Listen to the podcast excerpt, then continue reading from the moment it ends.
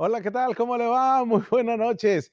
Bienvenidos a esta emisión de las noticias. Les saluda Jorge Eras y pues bueno, en esta parte que iniciamos con la editorial es importante que desde ahorita esté con nosotros y que desde ahorita tenga esta participación activa, porque hay una interlocución real con usted y estaremos leyendo sus mensajes, sus comentarios, no solamente para usted que nos está viendo a través del canal 23 en Ensenada, canal 4 Mexicali y San Luis Río Colorado, Sonora, sino también todas aquellas personas que a nivel nacional también en, del otro lado de la frontera, nos ven a través de las plataformas en YouTube y en Facebook.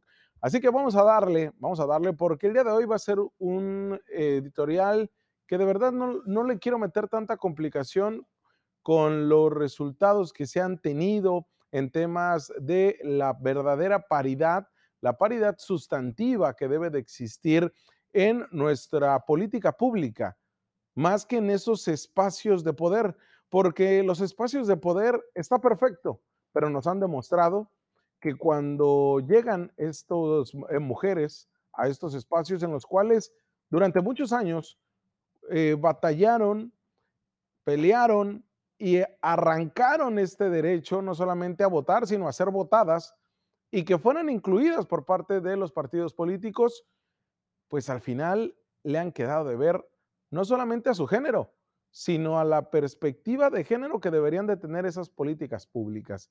Y es así como el tema de género no lo quiero poner a debate de si está bien o está mal, porque para mí, desde la perspectiva periodística, está bien. Sin embargo, los partidos políticos de manera tramposa lo han visto como una cuestión de, cuotas de género, como una cuestión de cubro aquí, o sea, muevo la cobija aquí para que acá fortalecer. Y siempre en los partidos políticos nos han demostrado que priorizan este sentido patriarcal de, em, en la política que existe en México, en una sociedad que lo abraza muy bien, porque yo sé que usted a lo mejor quizás nos está viendo y dice, Eras, es que yo voy más por las aptitudes y, y quizás las actitudes que tenga el futuro gobernante, que estén los mejores, ¿sí? Pero ¿cuándo han estado los mejores? Y es por eso que eh, se ha relegado a la mujer en los espacios eh, de la política nuestra. Y poco a poco, poco a poco sí, ellas mismas han estado a base de impugnaciones, a base de acciones afirmativas y a base, este, con base, perdón, de todas estas eh, formas de llevarlo hasta tribunales, obtener espacios. ¿Por qué le digo todo esto? Porque, ¿qué cree? Que tampoco se trata de otorgar eh, los espacios, o no es otorgar, sino no se trata de generar acciones, lineamientos para que las mujeres tengan mayor presencia en las entidades como gobernadoras. No se trata de nada más hacerlo por una cuestión ideológica o no solamente se trata de hacerlo porque pues yo considero que está bien, ni tampoco se trata de hacerlo simplemente porque en mi agenda política y pública yo quiero gozar de tener ese respaldo, el sector femenino, del género femenino, que me respalde a mí como funcionario electoral o como eh, representante popular. No solamente se trata de eso. Por eso les digo, nuestra política se ha basado particular, bueno, generalmente, en lo que consideramos, en lo que creemos, no tanto en lo que realmente le va a favorecer a nuestra entidad no lo que le va a favorecer a nuestro país. No hay un trazo de una política pública que parta obligatoriamente de un diagnóstico de lo que ocupamos y sabe cómo terminan gobernando eh, y cómo nos terminan representando, ¿sí? Con ocurrencias. Porque para que todo esto se dé, para que la participación política de las mujeres tenga una verdadera impacto y trascendencia, se tiene que hacer de la mejor manera y de la manera correcta. ¿Para qué? Para que no sufra reversas. Y ayer se lo adelantábamos. Prácticamente cuando en el momento que se daba eh, se llevaba a cabo esta resolución de la Sala Superior del Tribunal Electoral del Poder Judicial de la Federación. Y es que por mayoría de votos, la última instancia jurisdiccional en materia electoral revocó la resolución del Instituto Nacional Electoral que ordenaba a los partidos políticos la postulación de siete mujeres como candidatas para competir por las 15 gubernaturas en 2021. Es decir, el tema de género lo echaron abajo. Los magistrados y las magistradas de la Sala Superior del Tribunal de Justicia del Poder Judicial de la Federación por un mal procedimiento, por una mala ejecución de lineamientos.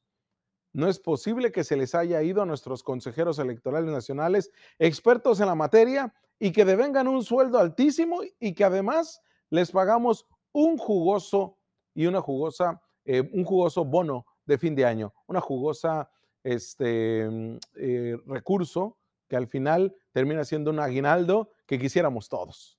Pero bueno, tras un debate de varias horas, la noche de ayer, el tribunal, la Sala Superior del Tribunal Electoral Federal, consideró que los consejeros electorales del INE se excedieron en sus facultades, ya que este tipo de decisiones únicamente les compete definir constitucionalmente a los congresos estatales y al Congreso de la Unión.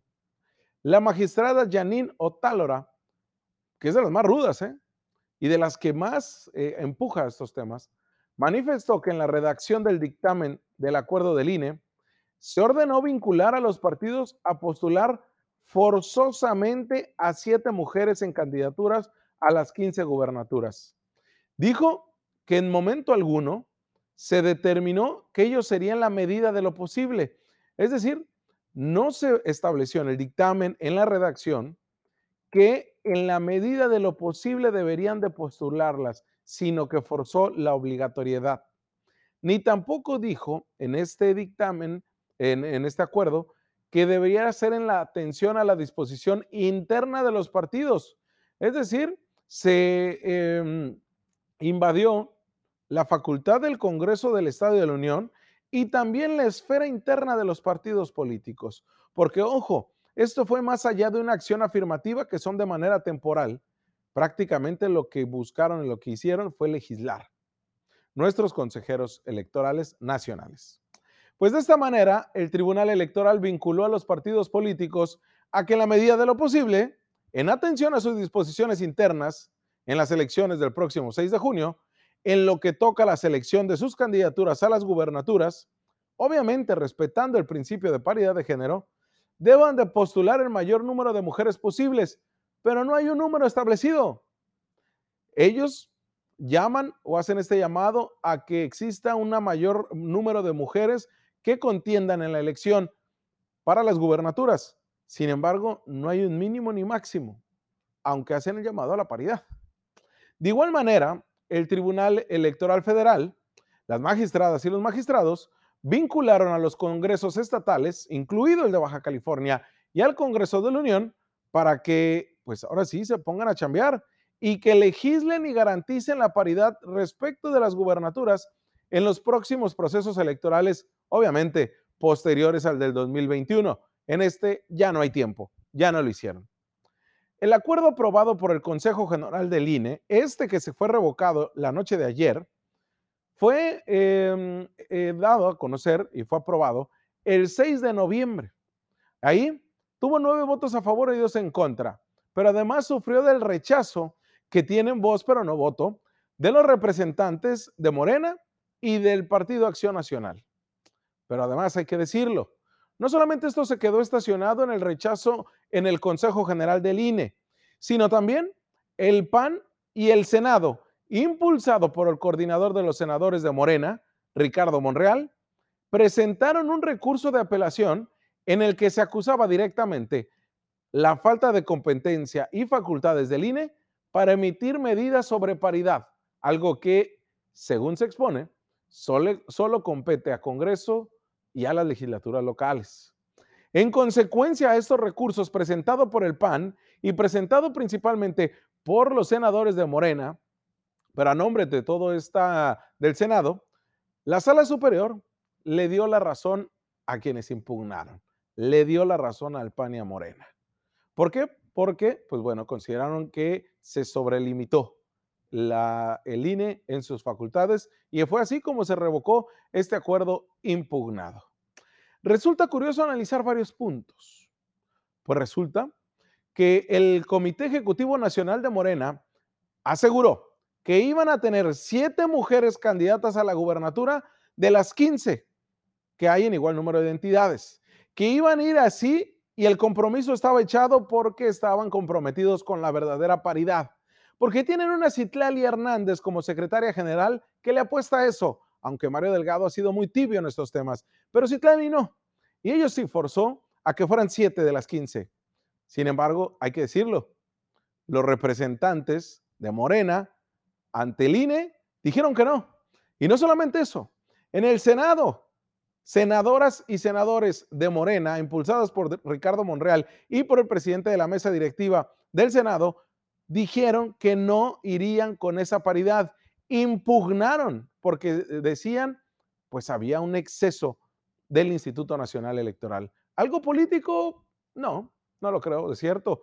Lo que creo es que, y estoy seguro, es que en esta situación importa más, importa más lo político al interno, lo que yo quiero, al discurso de paridad, porque la paridad en los partidos políticos, al igual que en los temas de corrupción, termina siendo un discurso.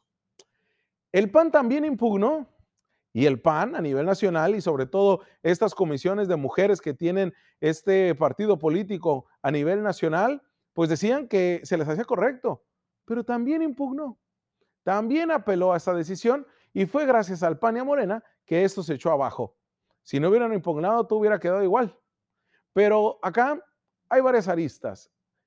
El PAN y Morena jugando al doble discurso, y especialmente jugando ese discurso rancio, añejo, de que lo son los partidos políticos los que se ven afectados en su vida interna de decisión. Pues que no tienen mujeres preparadas.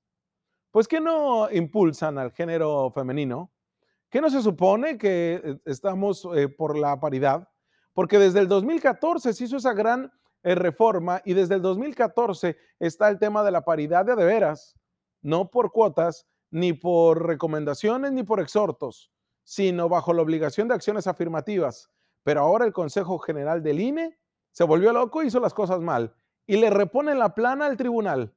Y ahora, a consecuencia de un mal trabajo, queda exhibido este tema. Hay que ponerlo a nivel constitucional. El artículo 41 de nuestra Constitución establece que los partidos políticos, ojo, ¿eh? tienen como fin promover la participación del pueblo, de la ciudadanía, en nuestra vida democrática. Tacha, no lo hace. Deben de contribuir a la integración de los órganos de representación política y como organizaciones de ciudadanos. Tacha, no lo hacen, porque terminan siendo representación política de eh, prácticamente de cada persona. Y deben de hacer posible el acceso de estos al ejercicio del poder público de acuerdo con programas, principios e ideas que postulan mediante el sufragio universal, libre y secreto. Pero además, ojo, deben de tener las reglas para garantizar la paridad entre los géneros en candidaturas a legisladores federales y locales. No lo hacen. Terminan violando la constitución los partidos políticos con la mano en la cintura, a la vista nuestra. Y sobre todo, bajo la comparsa de sus compadres, sus eternos rivales. Porque cuando se trata de actos de corrupción y cuando se trata de no eh, ir más allá por acciones afirmativas en temas de género, de temas de indígenas, de participación de indígenas, de personas con, eh, de inclusión a personas con alguna discapacidad, ahí todos los partidos políticos se hermanan, se abrazan y agárrense de las manos porque van juntas a la misma. Pero ojo, ¿eh?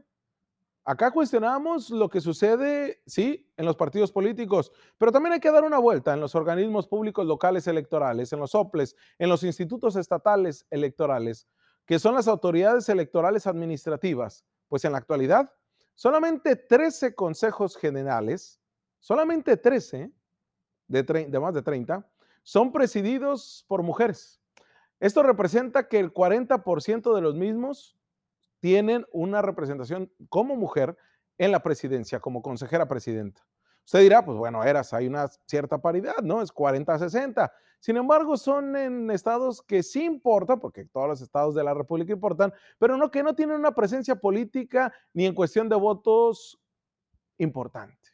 Como es el caso de Guerrero, como es el caso de Baja Sur, como es el caso de Campeche, como es el caso de Hidalgo, como es el caso de Coahuila y Morelos. Baja participación ciudadana, pero además no pintan el mapa. Ahí los consejos electorales, los cuales el propio INE toma la decisión de eh, nombrar, de designar a ellos, tampoco cumple. ¿eh? Hay que voltear a la interna y el INE no lo está haciendo. Contrario, es lo que sí se ha designado a nivel nacional, que de los 192 puestos de consejero y consejera electoral, el 50% son ocupados por mujeres, ¿eh? 96 de ellos. Ahí sí cumple. Pero bueno, ahí se lo pongo en el mapa.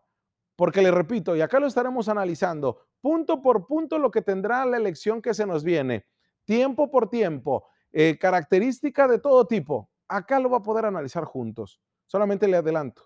Están en juego 99 puestos de representación popular en Baja California. Por eso la importancia de la paridad de género y de la inclusión de indígenas y personas con discapacidad y jóvenes. Porque de esos 99 puestos está la gubernatura, están 17 diputaciones por la representación por mayoría, 8 plurinominales, 5 presidencias municipales, 5 sindicaturas y 63 regidurías. Hay mucho pastel en juego, ¿eh? Y todo, como siempre, se quiere repartir entre hombres y entre hombres de la cúpula. Si no, no. Vamos a una pausa comercial y volvemos porque tenemos más análisis.